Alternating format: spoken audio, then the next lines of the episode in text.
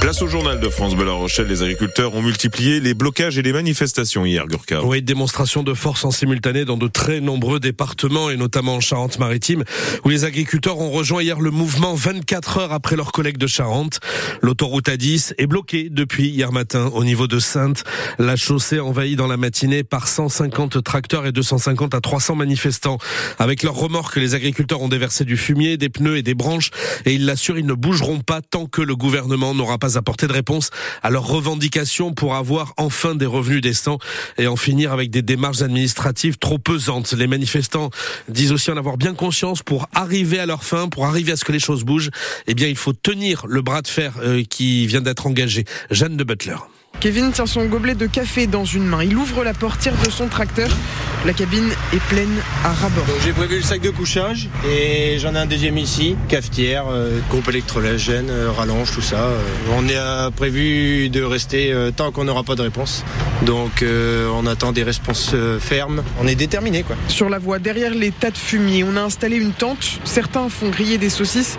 Jean-Bernard et Vincent discutent derrière la barrière d'autoroute. Ils sont tous les deux viticulteurs céréaliers. Nous avons coupé la circulation entre l'Europe du Sud et l'Europe du Nord pour qu'on soit enfin entendu. Si on vient qu'une journée, ça fera rien. On a les camions et les véhicules derrière pour pouvoir faire les allers-retours et il n'y a pas de souci. On tiendra. Du haut du pont, on ne voit même pas jusqu'où s'étire la file de tracteurs. Enzo est impressionné. Il est apprenti, c'est sa toute première mobilisation. Honnêtement, il faut que ça dure parce qu'on n'en peut plus des prix. Ça fait que d'augmenter. Puis là, il parle d'enlever les, subventions euh, sur euh, le gasoil et tout. C'est trop dur en ce moment. Plus tard, j'aimerais reprendre l'exploitation de mon père. Il faut que ça dure au moins euh, une bonne semaine pour que ça. Sinon, ça bougera jamais. Enzo ne pourra pas rester trop longtemps. Même s'il aimerait, il doit retourner en cours.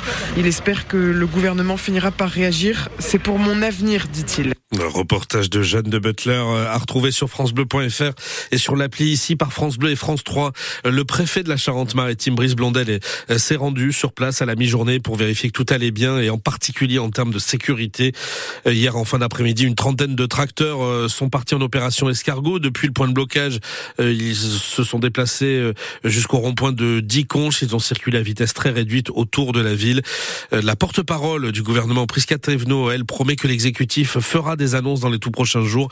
Ce devrait être euh, même pour les premières mesures dès demain par la voix du Premier ministre Gabriel Attal. On l'évoquait il y a un instant, euh, la sécurité sur les points de blocage en France concernant le drame qui s'est noué à Pamiers il y a deux jours dans l'Ariège avec la mort, vous le savez, d'une agricultrice et de sa fille de 12 ans.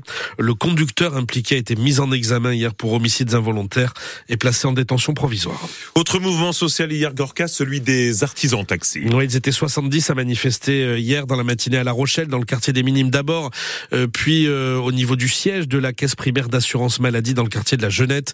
Une action à l'appel du GD SAT 17, le groupement départemental des syndicats d'artisans taxi.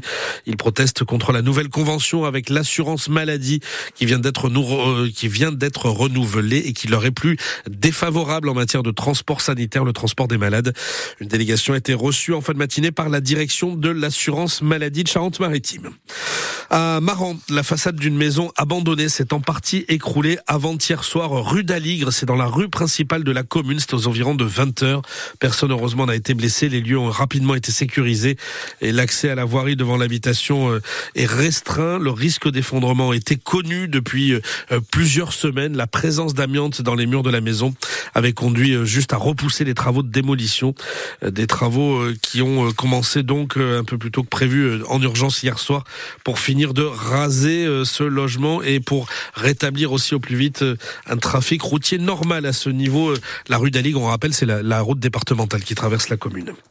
Ces chiffres alarmants, à présent dévoilés hier soir par le CRIF, le Conseil représentatif des institutions, des institutions juives de France, depuis le 7 octobre et l'attaque meurtrière du Hamas sur le sol israélien, le nombre d'actes antisémites a augmenté en France. Augmenté, le, le mot est faible, plus 1000%. Il a explosé. Le CRIF s'est notamment appuyé sur les chiffres des commissariats et des gendarmeries pour arriver à ce triste constat. Simon Soubieux. Oui, durant les trois mois qui ont suivi l'attaque du 7 octobre, le nombre d'actes antisémites en France a tout simplement égalé celui des trois années précédentes cumulées. Une multiplication par 10 sur seulement trois mois.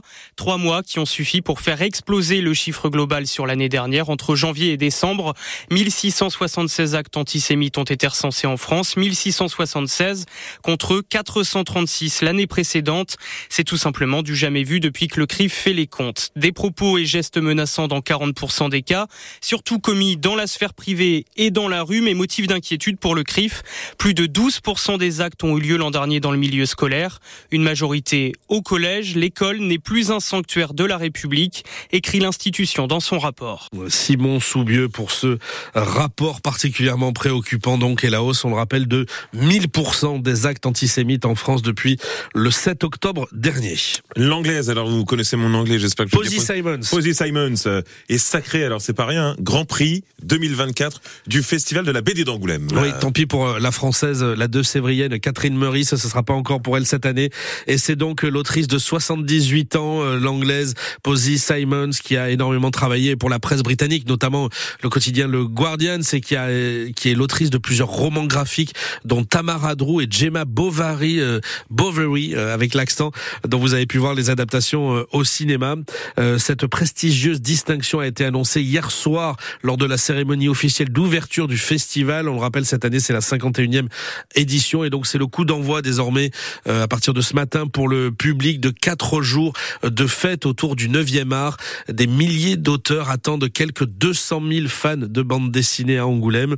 Euh, des rencontres, des dédicaces, les expos partout dans la ville. Il y en a une dizaine et notamment euh, peut-être celle qui suscite le, le plus d'impatience, celle consacrée à Riyad Satouf, lui-même Grand Prix l'an passé. Pas de rétro de son œuvre comme il aurait pu y avoir droit. Riyad Satouf ne l'a pas voulu. Il a préféré qu'on honore sa série la plus populaire. 5 millions d'albums vendus et 25 traductions dans le monde. C'est l'Arabe du futur. L'Arabe du futur, c'est une bande dessinée que j'ai que j'ai créée euh, en imaginant que ma première lectrice rêvée, c'était ma grand-mère bretonne qui n'avait jamais lu de bande dessinée. Donc c'est une BD que j'ai créée pour les lecteurs qui ne connaissent rien à la BD. Et c'est drôle, ça a complètement marché. J'ai énormément de lecteurs qui sont très heureux de venir me dire que la première BD qu'ils ont lue dans leur vie, c'est l'Arabe du futur, etc. Et donc c'est vrai que l'idée de centrer cette exposition sur cette bande dessinée-là, c'était aussi une manière de faire une exposition ludique pour les gens qui ne sont pas habitués aux expositions euh, sur l'univers de la BD, etc. Donc il y a à la fois des dessins originaux, puis il y a des objets, il y a des objets tirés de la BD, il y a des, des livres, il y a des vidéos, il y a des, témoignages audio d'autrices et d'auteurs beaucoup plus intelligents que moi qui parlent beaucoup mieux de mon travail que je ne le ferais. voilà. Et donc c'était euh, une manière de faire quelque chose de très ludique et qui soit pas une sorte d'enterrement de première classe, ce que je ne voulais absolument pas. Voilà, il est beaucoup trop jeune et trop talentueux pour ça, Riyad Satouf. Euh, l'expo qui lui est consacrée, ou plus précisément, vous l'avez compris, qui est consacrée à sa série L'Arabe du futur, c'est à retrouver au vaisseau Moebius sur les bords du fleuve Charente. Non, on parle pas de l'Euro 2004. Ah si, un, petit mot, allez. 2024 du coup. On 2024, j'ai dit 2004. J'ai envie de rajeunir, moi. Allez, on va faire le 2024. Handball en Allemagne, allez. Mais vous avez raison, le sans faute qui continue pour la France. Euh, les Bleus vainqueurs de leur dernier match du tour principal, alors qu'ils ils étaient déjà qualifiés pour le, dernier carré. 35-32 face à la Hongrie. Et demain donc la demi-finale, les Bleus de Nicolas Karabatic qui affronteront la Suède, tenante du titre. Ça promet. Euh, on rappelle, les Français sont champions olympiques en titre. Euh, le coup d'envoi de ce France-Suède, 17h45 demain.